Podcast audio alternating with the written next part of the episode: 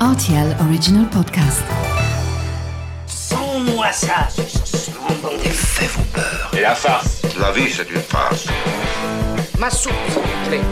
J'adore les chocolates. Mon scarpe, mon germe-là Mais combien de fois je dois vous dire que c'est susceptible, l'aubergine?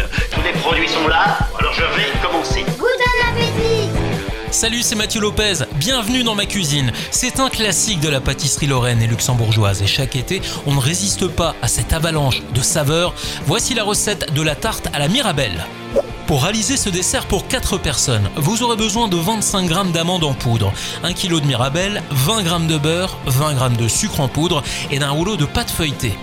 L'idéal est de pouvoir profiter de la saison des mirabelles qui ne dure que 6 semaines dans l'année pour en congeler quelques-unes et les ressortir à n'importe quelle saison pour faire des tartes.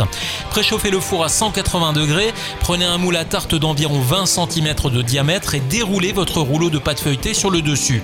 Foncez les bords, puis servez-vous de la pince à chiqueter pour faire des jolies décorations à l'aide de la pâte qui dépasse.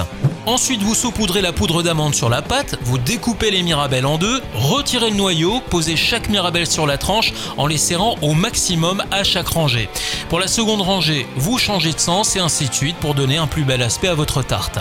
Quand c'est terminé, il ne reste plus qu'à saupoudrer le sucre sur les mirabelles, accompagné de quelques petits cubes de beurre répartis sur le dessus.